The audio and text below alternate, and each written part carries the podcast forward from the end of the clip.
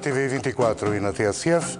Aqui estamos para mais uma Circulatura do Quadrado com Ana Catarina Mendes e Pacheco Pereira comigo em estúdio e Lobo Xavier que continua em casa por critérios de prudência, eh, critérios de bom senso, evitando espaços fechados como este onde estamos a fazer o programa. Voltam a ser temas a pandemia e as negociações para o Orçamento do Estado. Pergunto a Pacheco Pereira onde devemos colocar a fronteira das medidas que, para combater o vírus, eh, possam limitar a nossa liberdade. Muito boa noite, boa noite aos notívagos. Voltamos outra vez à gente da noite, e, portanto não queria deixar de a cumprimentar. À gente da noite, aos vampiros, às várias variantes. Coitados, agora não têm cidade para andar com estas restrições, mas andam, mas andam. Quais são as limitações? Vamos lá ver. Isso é por causa do stay away Covid. E outras coisas? E outras coisas.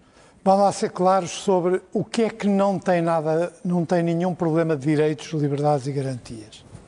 Obrigatoriedade de usar máscara. É um bocado do mesmo género do que ter que, que ter cinto de segurança ou andar de capacete numa moto. Não, não tem nada a ver com a liberdade individual.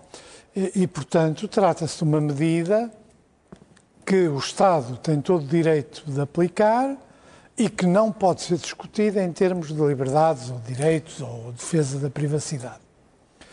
No conjunto, a mesma coisa em relação à suspensão de atividades comerciais, a limitações de circulação, são normais em situações de calamidade, de guerra. De... Portanto, isso, do meu ponto de vista, não levanta nenhum problema de liberdades e de privacidade. Já a aplicação Stay Away Covid levanta. E, e levanta uh, que é uma aplicação que parte de um princípio que os governos gostam e muita gente gosta, que é o da facilidade e da preguiça. Uh, levanta dois tipos de problemas. Um problema tem a ver com a aplicação propriamente dita e com os problemas que uh, a aplicação levanta. E o segundo problema tem a ver com o controle caso essa aplicação seja obrigatória ou venha a ser obrigatória. De um modo geral, tem-se discutido este segundo aspecto, chamando a atenção de que, quer dizer, ver a polícia a controlar os, os telemóveis nas operações stop, ou seja em que circunstância for, e ver que aplicações é que são instaladas, é um completo absurdo. Aliás, é um hino à incompetência do governo, porque nem sequer devia ter falado da obrigatoriedade sem ter em conta estes fatores. Portanto, é tão evidente que não só não é possível, uh, do ponto de vista material, como é um absurdo que se faça. Há quem não tenha telemóvel, é desde quando é que toda a gente tem telemóvel? Nem toda a gente tem telemóveis que permitem instalar este tipo de aplicações. É uma ideia mirífica, um bocado tecnocrática, de que o problema se podia resolver com um device qualquer. Mas não chega a isso. A aplicação tem no seu site múltiplas explicações porque é que não viola a privacidade de ninguém. Mas essas explicações não suportam o mais pequeno escrutínio. O que nos dizem lá é que eh, quando duas pessoas, os telemóveis de duas pessoas, contactam entre si, contactam de forma completamente anónima. Portanto, não transmitem nenhuma identidade, transmitem apenas a informação de que se está em contacto, ou se pode vir a estar em contacto, ou se esteve em contacto com alguém que está infectado pelo Covid. Só que, por exemplo, eh, vamos admitir que eu não saí de casa hoje. Cheguei agora aqui à noite. Tinha a aplicação. Eh, duas ou três pessoas aqui tinham a aplicação. A aplicação registava um contacto por muito que eu não tenha no, na, na, aplicação a indicação de qual é esse contacto, o número de pessoas que me podiam infectar ou, são, é muito pequeno. Vocês os dois, aqui os nossos amigos, que, uh, que, estão com as câmaras, quem nos trouxe cá, uh, a nossa amiga que nos faz a maquilhagem. Raquel. Raquel. Uh, o número de pessoas seria pequeno. E ele depois podia perguntar, e vocês também. Ah, e, e imaginem que um de vocês dizia, ah, eu também me aconteceu e tal, mas, por exemplo, o Carlos Andrade não. Bom, a gente passava a olhar para o Carlos Andrade de outra maneira, não é? e mais, isto em meios pequenos, quer dizer, a gente provavelmente conseguia tratar disto sem ser Bom, os hipocondríacos não, sem ser na base da, da, de atuar erradamente, mas em meios pequenos. Vamos admitir que eu me convenço que é aquele nosso amigo que está ali uh, com a câmara, que é, que é ele, uh, eu não tenho nenhuma indicação que é ele, mas que é ele que, que, é, que está infectado. infectado. Num meio pequeno, eu digo a outros, eu falo, pá, precisa ter cuidado, porque a senhora Maria da Luz ou o António uh, têm Covid. Porque aí a dúvida desaparece logo nas conversas. E vamos admitir que essa pessoa quer ir ao supermercado ou quer ir à loja ou à mercearia e o merceario diz: Olha, não pode entrar porque você tem Covid. Quer dizer, isto é das coisas mais evidentes que pode acontecer. Ou seja, a, a aplicação permite-nos sempre criar um campo de identidades. E depende depois. A gente pode dizer, foi a um grupo onde estavam 50 pessoas, ou andou na rua e aí não consegue identificar. Mas em muitas circunstâncias consegue. E Ora, o que é que acontece? E cercas sanitárias uh, assim uh, perturbam? Peraí. As cercas sanitárias também têm um problema mas é um bocado também como uma quarentena nos barcos. Eu aí sou mais, uh, uh, sou mais moderado porque não há um, um, caráter individual, chamemos assim. O que aqui está, aqui é a mesma coisa do que uma proposta que surgiu há anos para usar a via verde para controlar a velocidade e o excesso de velocidade. A pessoa entrava aqui na autoestrada, saía em Coimbra, e se tivesse feito o trajeto entre aqui e Coimbra, por, por menos de. Uh, tinha que ir a 200 km à hora, podia ser multado por excesso de velocidade. Ora, eu não considero que o Estado tenha direito de saber de onde eu entro e de onde eu saio. Portanto, há sempre solução para estes problemas, só que é mais cara, que é arranjar a polícia, pôr mais postos de controle na autoestrada e aqui aumentar os testes, aumentar, eh, fazer campanhas com os comportamentos de risco, tudo menos uma aplicação que parece benévola, não é, pode ter efeitos perversos, tem certamente efeitos perversos, e eu não gosto que o Estado tenha muitos mecanismos pelo qual possa, em determinadas circunstâncias, achar que pode ultrapassar uma linha vermelha que hoje supostamente não. Eu costumo dizer às vezes sobre a PIDE. Se hoje nós tivéssemos uma polícia, isto é um argumento terrorem, mas, mas não é desprovido de sentido. Se hoje houvesse PIDE, não precisava de nada para fazer vigilância sobre um cidadão. Ia ao multibanco, ia ao telemóvel, ia às câmaras que estão aí por todo lado e conseguia fazer o trajeto diário, os livros que comprou, eh, esta coisa absurda das finanças quererem as, as faturas discriminadas, dizem aquilo que eu comprei, se eu almocei com uma ou com três ou quatro pessoas. Portanto, já basta. Eu sei que nós não temos muita defesa, vou terminar, não temos muita defesa face a este mundo em que estamos a entrar, mas escusamos de colaborar alegremente. Eu não colaboro e não instalo a, a aplicação. E, e portanto, o António? tenho multas, o António Luís Xavier, telemóvel, onde coloca as fronteiras das medidas que possam limitar a nossa liberdade em nome do combate ao vírus?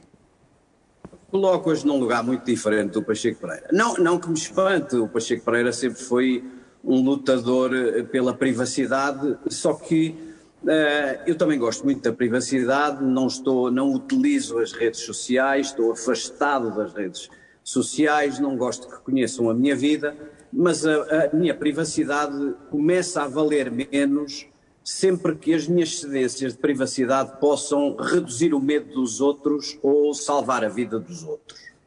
E, portanto, vamos tirar do campo a questão da obrigatoriedade. A obrigatoriedade foi um caso de desnorte do governo. É uma ideia insensata e absurda que eu não sei como surgiu, porque é uma ideia que não se pode aplicar a toda a gente, é uma ideia que tem que, que, que implica sanção e, portanto, implica fiscalização.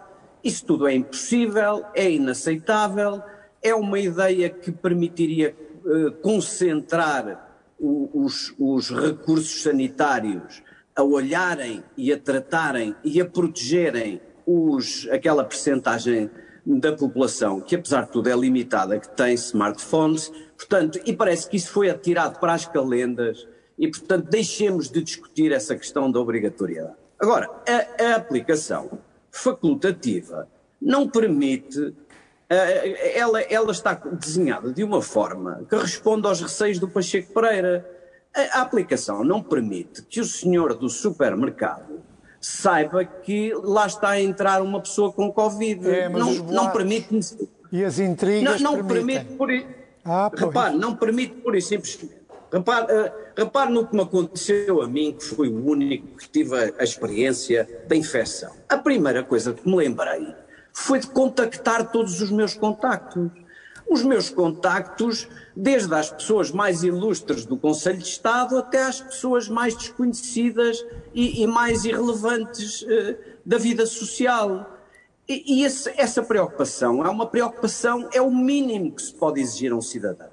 Se houver forma voluntária disso se fazer de modo automático, simples e prático, eu cedo toda a minha privacidade.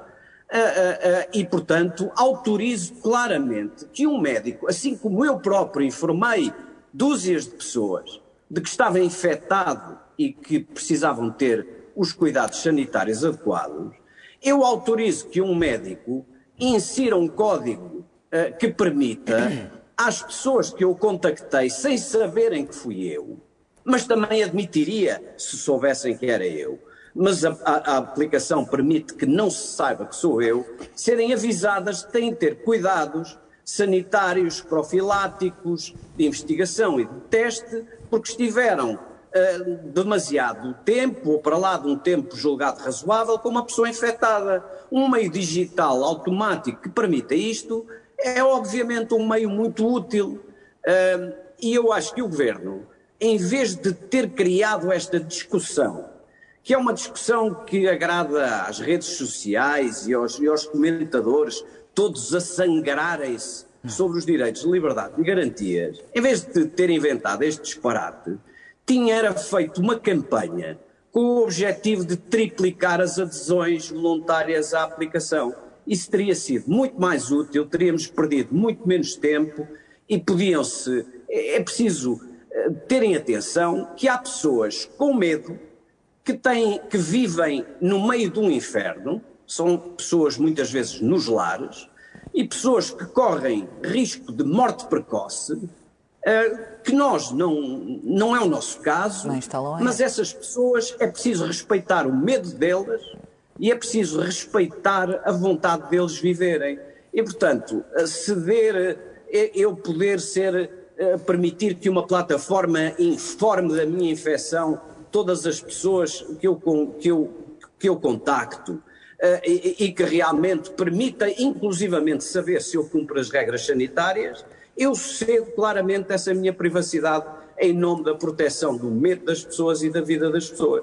As máscaras, a mesma coisa, mas as máscaras o Pacheco Pereira também aceita, mas também há uma limitação. Eu também aceito que me meçam a febre e me proíbam de entrar nos sítios sempre que eu revelar febre. É claro que é uma limitação brutal à minha vida, mas eu aceito porque eu tenho que proteger os outros. Agora, ser obrigado a ter uma aplicação fiscalizado, não poder ir para a escola ou para o trabalho sem exibir a minha aplicação ao funcionário e o telemóvel com carga, isso é um, é um absurdo, um disparate, uh, uh, que felizmente já passou e não vale a pena perder muito tempo. Quanto a confinamentos, às cercas sanitárias, há alguma fronteira, uma linha vermelha especial para si ou não?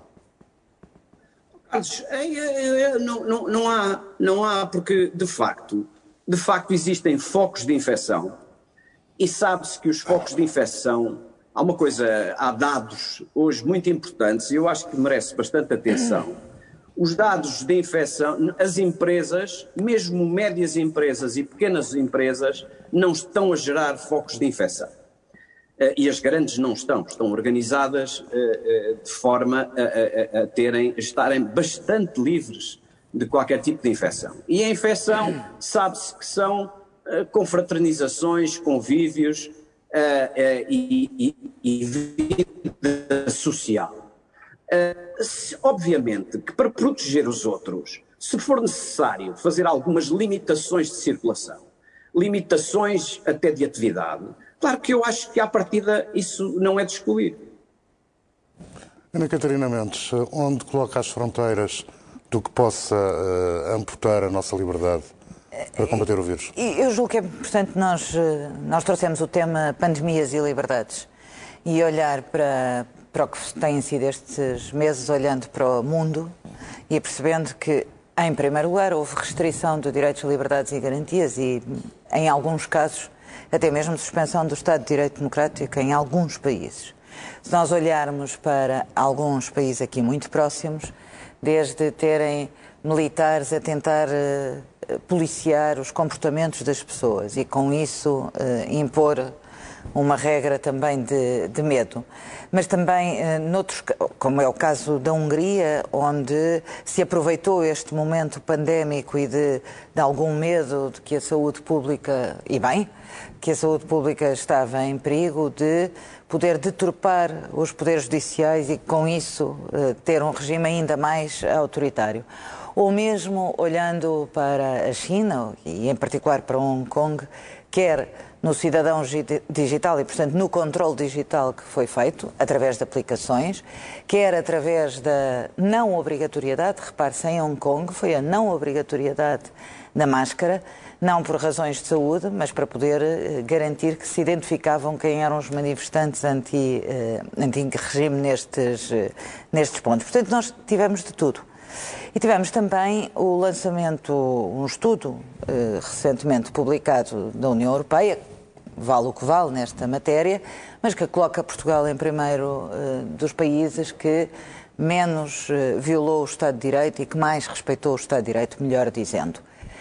Eh, isto, se nós olharmos para que tivemos um estado de emergência onde foi preciso suspender um conjunto de direitos, onde o Parlamento nunca deixou de funcionar, ao contrário, por exemplo, dos Estados Unidos, do, de Inglaterra, onde deixou mesmo de funcionar e noutros países, mas eu foco Inglaterra como o mais antigo sistema uh, parlamentar.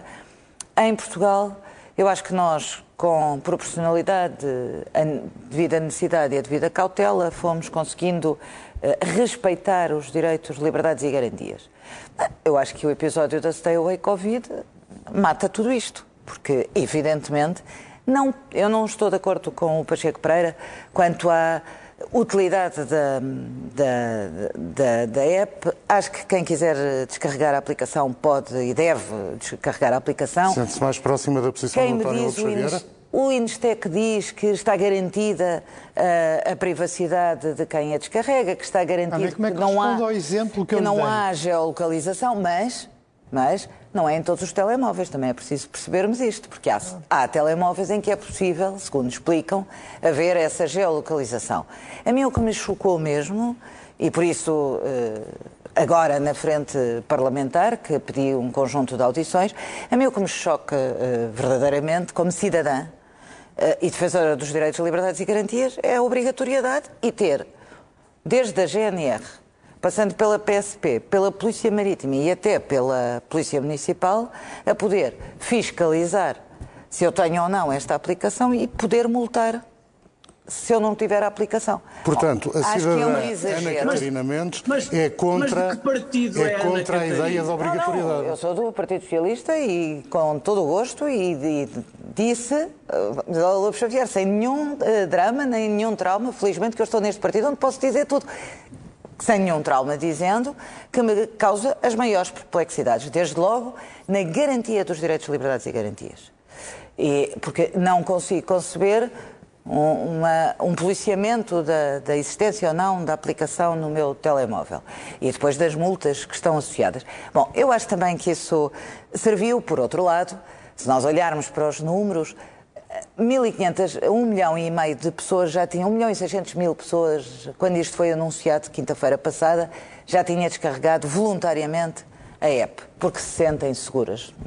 Eu não posso pedir às pessoas que tenham o mesmo grau de segurança que eu, as pessoas sentem-se seguras em ter essa aplicação. E a verdade é que Se é obrigatório, se não é obrigatório, mais 700 mil descarregaram nas 48 horas seguintes. Isto quer dizer qualquer coisa. Posso perguntar se tem a app instalada? Tenho, mas vou já perguntar tinha a todos. antes. Aliás, eu começo por dizer, eu Tenho, mas já tenho tinha antes, mas praticamente desde o primeiro dia, não estive à espera destas não me medidas. surpreende. Mas vou confessar, no nosso episódio, eu nem sequer fui ver, fui registar se estava ou não estava. Não fiz aquele, aquela imagem do doutor Lobo, Che- do doutor Rui Rio a perguntar como é que isto não funcionou e não me alertou. Porque não é assim que funciona. Funciona depois de ter posto o código, do código ser posto pelo médico, de não sei o quê. Bom, mas o que eu acho é que eh, quando eu falo um bocadinho do que está a acontecer, da pandemia e das liberdades e dos medos, nós não podemos governar sob o medo. Eu não sei se foi aqui neste fórum que utilizei este exemplo há, há uns dias, mas tenho muito presente nos últimos tempos o, o, o poema do Anil sobre o medo. Nós não podemos acabar ratos. E o Primeiro-Ministro não nos quis podemos- meter medo? eu, eu julgo que o Primeiro-Ministro quis, quis chamar-nos a atenção de que os números estão a subir e estão. Hoje foi o segundo maior número desde que começou a pandemia de número de infectados, que temos que fazer tudo o que está ao nosso alcance, coletiva e individualmente, para nos protegermos e protegermos os outros, que o Serviço Nacional de Saúde tem que dar resposta a tudo o que está eh, neste momento a acontecer e por isso é tão necessário que haja programação outono e inverno e que eh, o, o SNS responda. Eh, quis dar um abanão de alguma forma, eh, está feito. Na sexta-feira será discutida a obrigatoriedade das máscaras, já não com a proposta de lei do, do Governo, mas com a proposta do, Do do PSD, que é quase igual, eh, quase decalcada da, que estava na proposta de lei. Eu devo dizer, sinceramente, eu, eu acho que a utilização da máscara é uma questão de bom senso.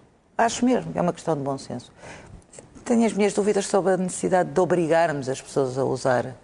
E por isso eu acho que, como em tudo, para não nos deixarmos toldar pelo medo, como não deixámos no estado de emergência e assim num momento particularmente grave, agora temos que pensar que medidas vão ser tomadas. Será que faz sentido recolher obrigatório nesta fase, como já está em alguns países, eh, como a Bélgica ou como França? Eh, Eu julgo que é preciso ir olhando a par e passo para o que está a acontecer e ver como é que. E para todas essas possibilidades, a sua medidas. resposta é sim, se for necessário, ou algumas seguramente, dessas que são conhecidas, dessas possibilidades que a Ana não aceitaria. Todas as que nunca coloquem em causa verdadeiramente eh, os direitos constitucionais, os direitos, liberdades e garantias e que sempre que tenha que os pôr em causa que haja proporcionalidade. Eu julgo que nós fomos sábios, nós enquanto povo, o, o governo foi sábio, as autoridades foram sábias durante o estado de emergência na utilização dessa figura que podia ter sido mais dura. eh, e, portanto, eu não estou disponível para abdicar eh, de direitos, liberdades e garantias assim, por, eh, por medo.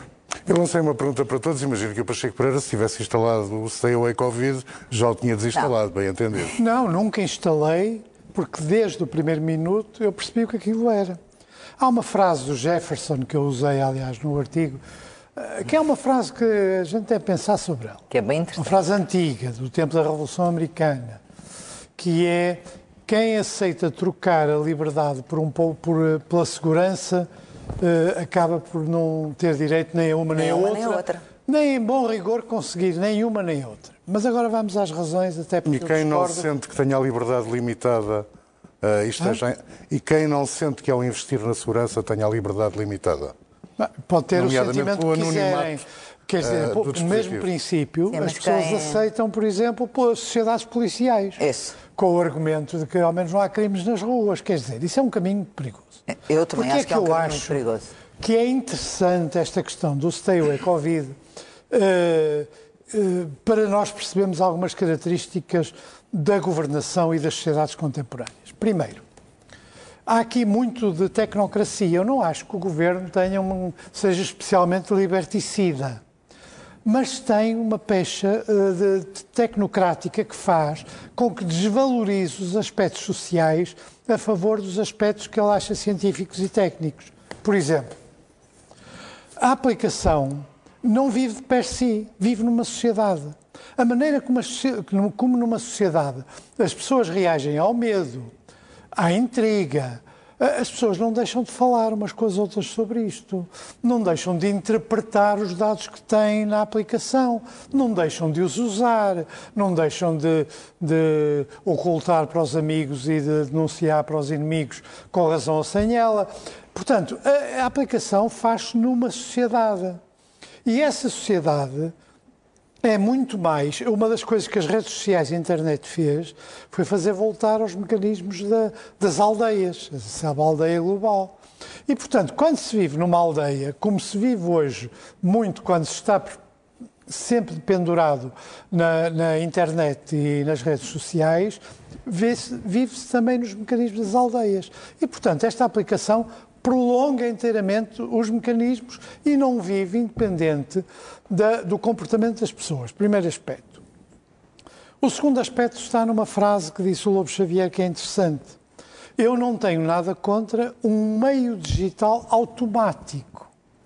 É de novo também uma ideia tecnocrática que é uh, que dá aqueles filmes Uh, que dá aqueles filmes de ficção científica, em que uma criancinha se põe a jogar com um computador, controla os mísseis e o computador acaba por tomar aquilo a sério e, e lança os mísseis. Esse filme era os Jogos de Guerra, o War Games. Sim, mas isso tem um certo sentido. Há certas coisas que não podem ser automatizadas. Ou não devem, eu não digo não podem, não devem. Porque o princípio de que há uma vantagem de eficácia na automatização é verdadeiro.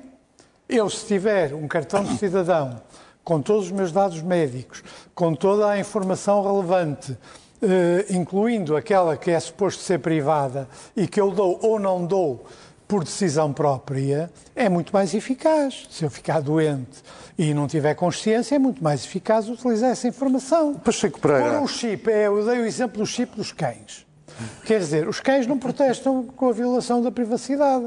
Mas a verdade é que pôr um chip num cão, a prazo, o chip vai para os homens.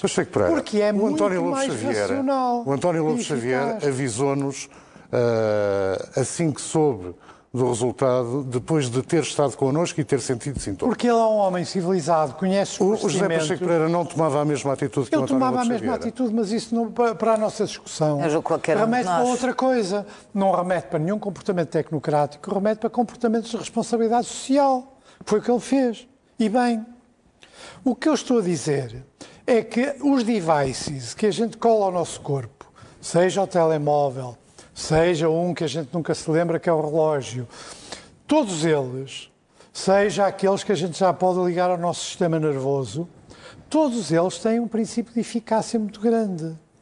Há muita coisa que é muito mais eficaz se for feita por esses meios automáticos. O problema é que nós, a cada meio desses que aplicamos, diminuímos a nossa liberdade. Por exemplo, eu dou muitas vezes nas aulas e nas conferências o exemplo das horas. O dia não tem 24 horas.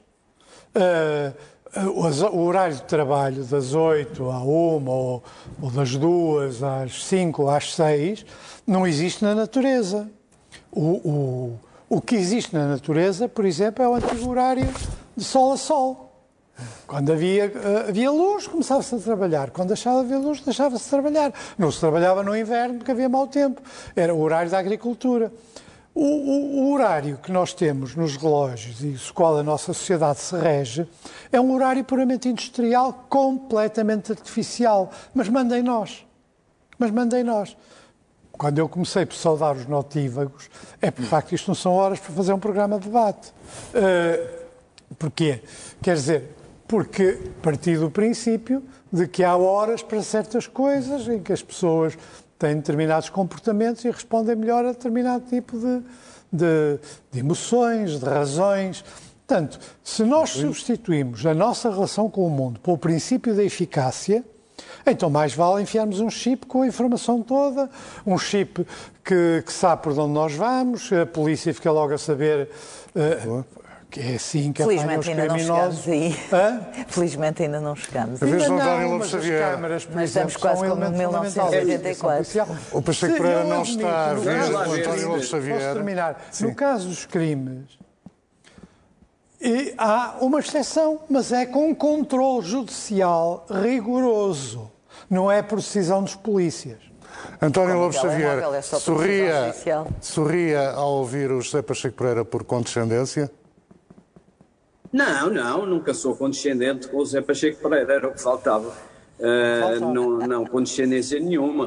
Uh, o que, eu- o que eu, eu sorria-me pelo seguinte: no plano das teorias, tudo o que o Zé Pacheco Pereira disse, eu concordo. Uh, é tudo, são tudo coisas que me preocupam e na formulação dele, em geral, em abstrato, relativamente ao mundo que nos rodeia e à evolução do mundo, eu estou de acordo com tudo. Só que não temos Só que outro. quando passamos, só que quando passamos para a aplicação, nada do que o Pacheco Pereira diz eh, parece fazer sentido com a aplicação. Porque repare, eu não, te- porque é que eu disse que era eficaz e automático? Porque eu estive a explicar que eh, eu tive de fazer chamadas para a Presidência da República, para a TVI, para os meus amigos, para os meus companheiros da, da circulatura, para colegas de escritório, etc. E eu preferia que essas pessoas pudessem ser avisadas de um modo automático. E devo dizer-vos, Oh, explicar-vos oh, oh, o que é que eu lá preferia.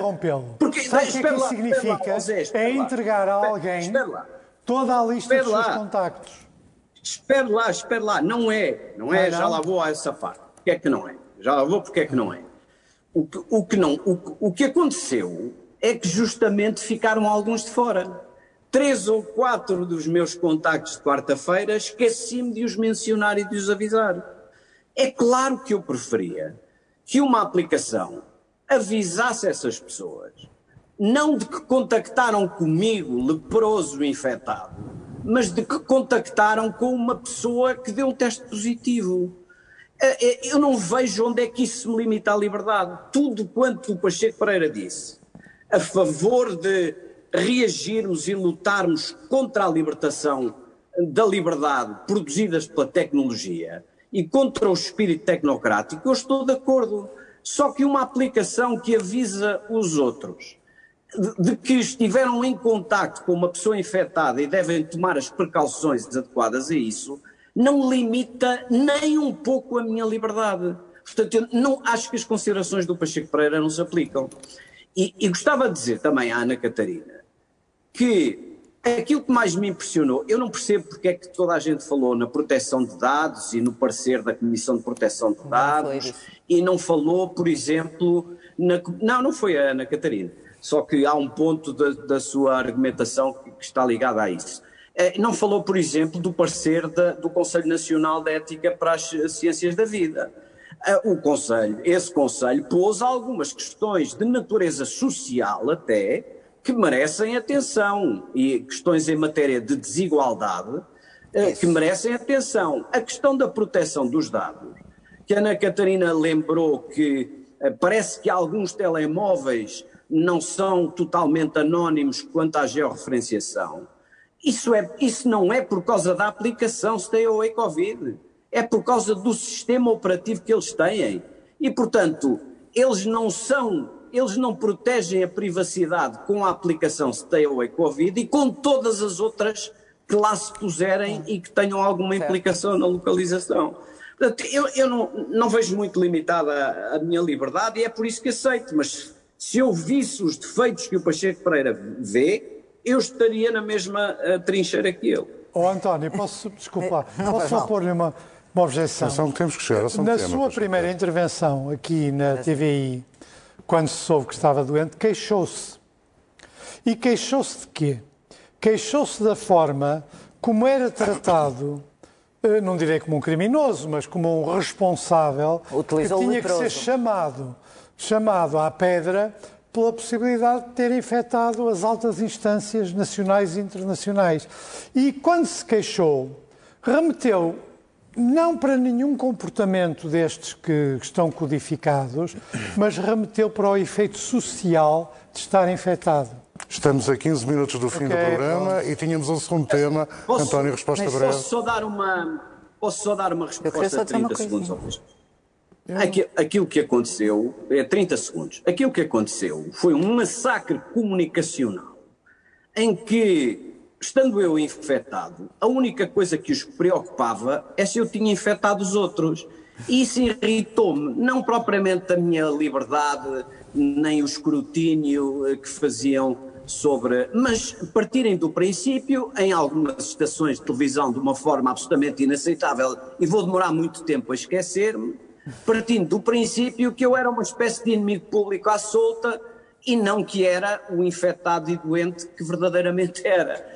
Uh, e, e, foi, e foi só por isso que eu reagi, não foi por por causa da minha liberdade de estar limitada. Não, não, não, não... Vês, Ana Catarina? Eu queria muito brevemente dizer o seguinte: eu não estou a dizer que ele, como disse na minha primeira uh, intervenção, não é a aplicação que tem a ver com os direitos, liberdades e garantias. É a construção que foi feita da possibilidade da obrigatoriedade da fiscalização e também do policiamento e da consequente multa. E mais, e é da sua execuibilidade. Porque quando nós temos um estudo, julgo que da Anacom, que diz que cerca de 30% das pessoas não têm uh, telemóveis e por isso a PPL, que agora foi retirada, uh, não previa que fosse para, uh, para estes equipamentos 30% dos equipamentos que não, não eram compatíveis com o descarregamento desta aplicação, que gera inevitavelmente desigualdades, porque à partida mais ou menos 30% das pessoas nem sequer entra neste sistema. E, portanto, eu acho que nós temos é que ter muito cuidado, e temos tido, felizmente, em Portugal ao longo dos tempos, na gestão desta pandemia, na gestão dos medos, na gestão do risco e na gestão dos nossos, no respeito pelos nossos direitos, liberdades e garantias. E volto a frisar, não foi por acaso que nós fomos dos poucos uh, uh, parlamentos que não, que não encerraram a sua atividade, precisamente porque a democracia não se suspendeu e, portanto, quando há situações destas, também todos nós uh, e, pôr, e pôr muita gente a fazer aquilo que eu em inglês sei como é, não sei como se diz em português, contact tracing. Sim. Isso, pessoas. É, pessoas. Por favor. E que foi feito. Eu vou mesmo ter de mudar abruptamente de tema, passar ao nosso segundo tema, que tem que ver com o orçamento do Estado. O que uh, pergunto ao António Lobo Xavier é se este é um, um orçamento uh, de esquerda que, afinal, pode ser chumbado pela esquerda. Não, eu, eu, eu, nunca percebo porque é que dizem, e vi dizer muitas pessoas à, à, direita e comentadores ou ligados até aos setores empresariais, porque é que dizem que o orçamento é à esquerda. O orçamento estabelece um mínimo de proteções sociais para as pessoas mais atingidas eh, pela crise, tendo em conta as suas circunstâncias. E esse mínimo de proteção social não é de direita nem de esquerda, ou melhor, a direita que está fora da aceitação desse mínimo de proteção social ah, está condenada a não perceber nada do país e, e, está condenada a realmente a, a, continuar nas sondagens no estado em que está. Eu, eu acho que se pode discutir se é aquilo tudo junto, se não era melhor fazer uma hierarquia, mas a proteção social dos atingidos pela crise, o que lá está, é o mínimo aceitável num leque que vai da esquerda à direita, à, à direita social, com preocupações sociais. o que eu não, o, e portanto, eu, eu não classifico o orçamento assim. O que eu acho que eu percebo é que a direita não gosta do orçamento. Porque, para além dessa proteção mínima, não existe nada de fomento nem de, nem de incentivo para as empresas. Bom, eu, eu percebo que a direita olhe para aquilo e diga assim: há uma proteção social mínima, que até podemos aceitar, mas do ponto de vista da recuperação, da proteção das empresas, do crescimento económico, não há lá nada.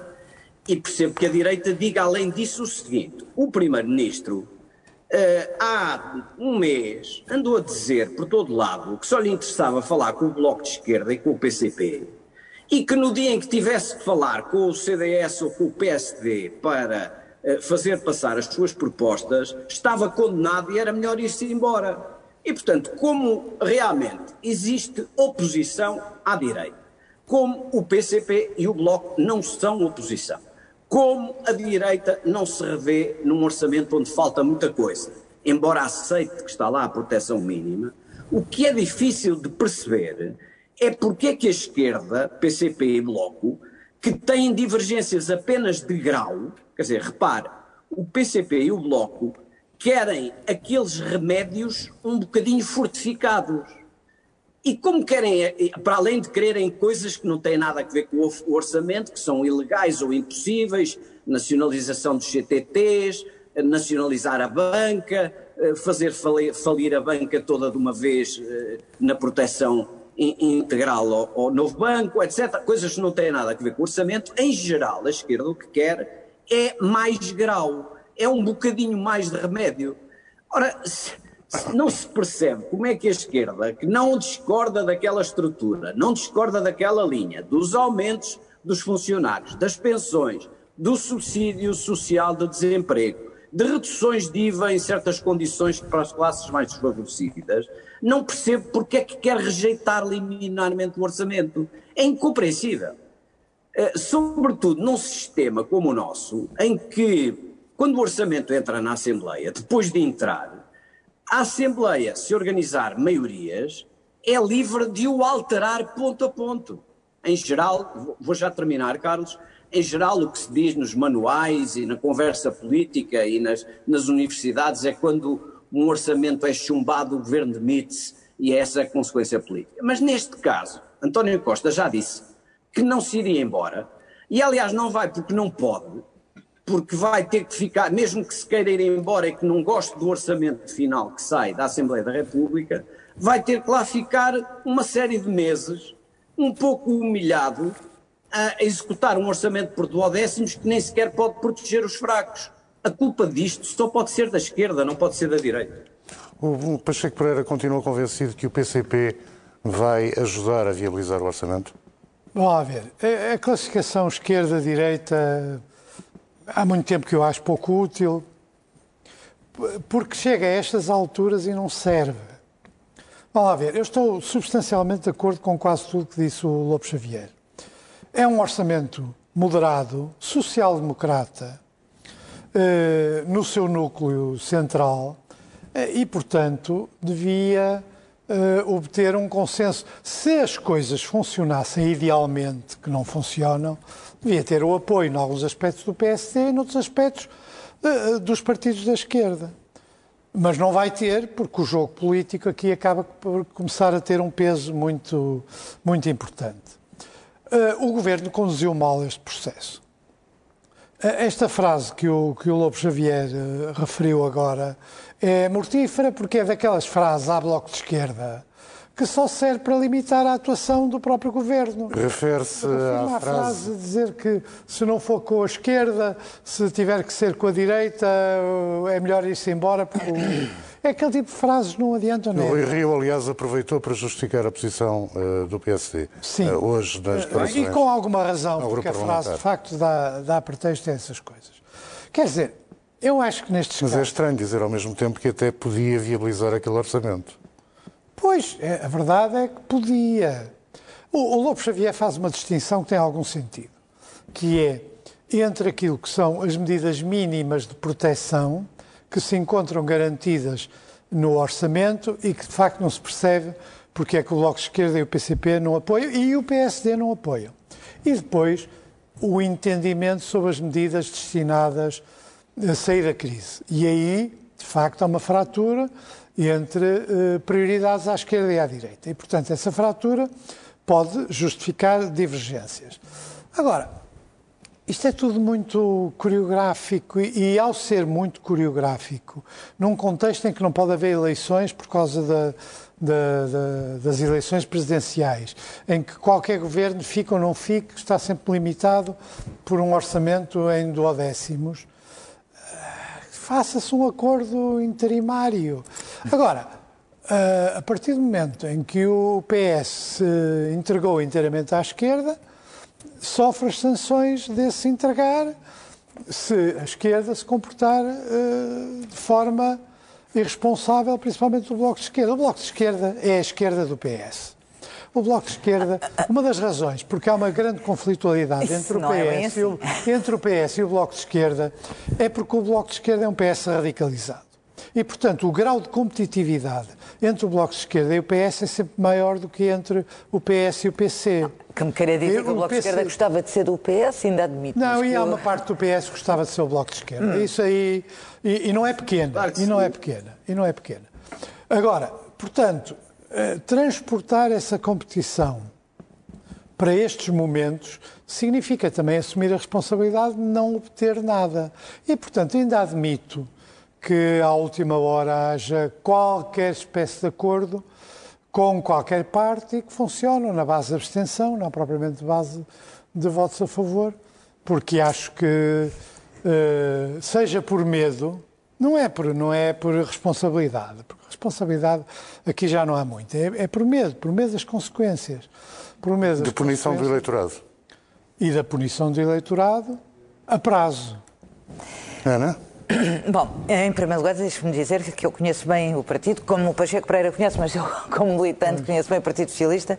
E se há coisa que o Partido Socialista é, estruturalmente, é um Partido Social-Democrata. Há quem ache que até podia evoluir para o Bloco de Esquerda. Eu também acho. E é o sonho do Bloco de Esquerda que um dia acho, possa mas destruir. Há quem ache. Há quem ache. Exatamente, e há quem ache. Até admito que no Bloco de Esquerda e na sua gênese, porque eu assisti à gênese do Bloco de Esquerda, já no Parlamento, haja a tentação de e o sonho de um dia conseguirem derrotar o, o Não PS. É derrotar. Ou melhor, colonizar o PS. Exatamente, o, o PS. chamado entrismo eu, de bandeira fechada. Ora, o entrismo de bandeira fechada, por exemplo. Fazenda Mas, ou fazenda. O que eu A quero fazenda. dizer com isto é que... É, é o Luís Fazenda é que é, é dessa situação. Não, não é. Acho que podemos... Não é, não. Não, não é. Oh, aqui não António. está. Eu sei que não, não, não, sei não, que não não está. é. O, o centro Esse- da esse é da competição facção- é nos que vieram do Esse é PSR. da facção leninista. É essencialmente Esse é da o PSR, não é o UDP. leninista. Daqui a bocado estamos a Mas eu, como não quero... sobre lambertismo Eu e como- outras coisas. Mas eu acho que é muito interessante que nós discutamos isto, porque A acho que hoje em dia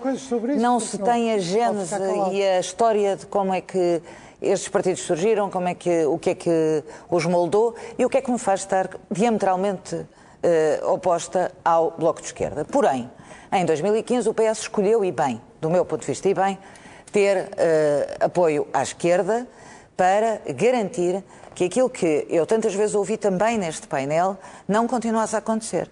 O que foi feito aos pensionistas, aos reformados, o que foi feito aos trabalhadores, o que foram os níveis de desemprego, o que foram os níveis de pobreza, esse tempo eu não tenho saudades e não quero voltar. E acho que nos últimos cinco anos, com a esquerda parlamentar, se conseguiu fazer um caminho. Eu acho que este, eh, que este orçamento é um orçamento social-democrata. Verdadeiramente social-democrata. É um orçamento que reforça substancialmente o, o Estado Social, a escola, a saúde, a proteção social, que cria novas prestações sociais, que aumenta o subsídio eh, de desemprego e o subsídio social de desemprego e que dá a garantia. Nós não sabemos muito bem o que é que vai acontecer ainda com esta crise. Eu acho que nós também todos temos de ter consciência da incerteza em que nós estamos todos a navegar. Mas acho que, com os dados que se conhecem, é um orçamento que responde às necessidades mais emergentes que esta pandemia nos trouxe E que vai ser viabilizado por quem? E que eu tenho a expectativa que seja viabilizado pela. Eu tenho dito isto ao longo dos tempos e das últimas duas semanas. Eu tenho muita expectativa que seja aprovado à esquerda. Eu julgo uh, que, aliás, as declarações do líder parlamentar do PCP, ainda hoje, foi no sentido de houve avanços e avanços significativos. Não significa que votemos a favor e, portanto, as outras duas hipóteses estão em cima da mesa e a minha expectativa é que haja uma viabilização em sede de, de orçamento na generalidade. E também não é totalmente verdade que não haja um conjunto de investimentos para as empresas. Poderão dizer, devia haver mais. Bom, podemos discutir, mas o PSD não vota contra por isso. O PSD vota contra minuto. porque diz que é contra o aumento do salário mínimo nacional, que é contra o aumento de pensões, que não quer subsídios eh, nem novas prestações sociais, porque também não está na social-democracia ainda neste, nestes tempos. E por último, para dizer, Temos mesmo terminar. eu acho que inviabilizar um orçamento num momento destes, deixando um orçamento a duodécimos, eu devo confessar que não deixo de sorrir da ironia suprema do Bloco de Esquerda dizer que o ponto de honra é que não haja nem mais um uh, euro para um dinheiro público para o Fundo de Resolução para financiar o novo banco, quando se bem. deixar, Imagino. Mas se deixarmos o orçamento de Estado em duodécimos, que é o de 2020, vamos estar em duodécimos a pagar E este é o momento de terminar a 2025. quadrado na TV 24 e na TSF. Esperamos que dois, oito dias já seja possível ah, voltar a ter nesta mesa Ana Catarina Mendes, Lobo Xavier e Pacheco Pereira. Até para a semana.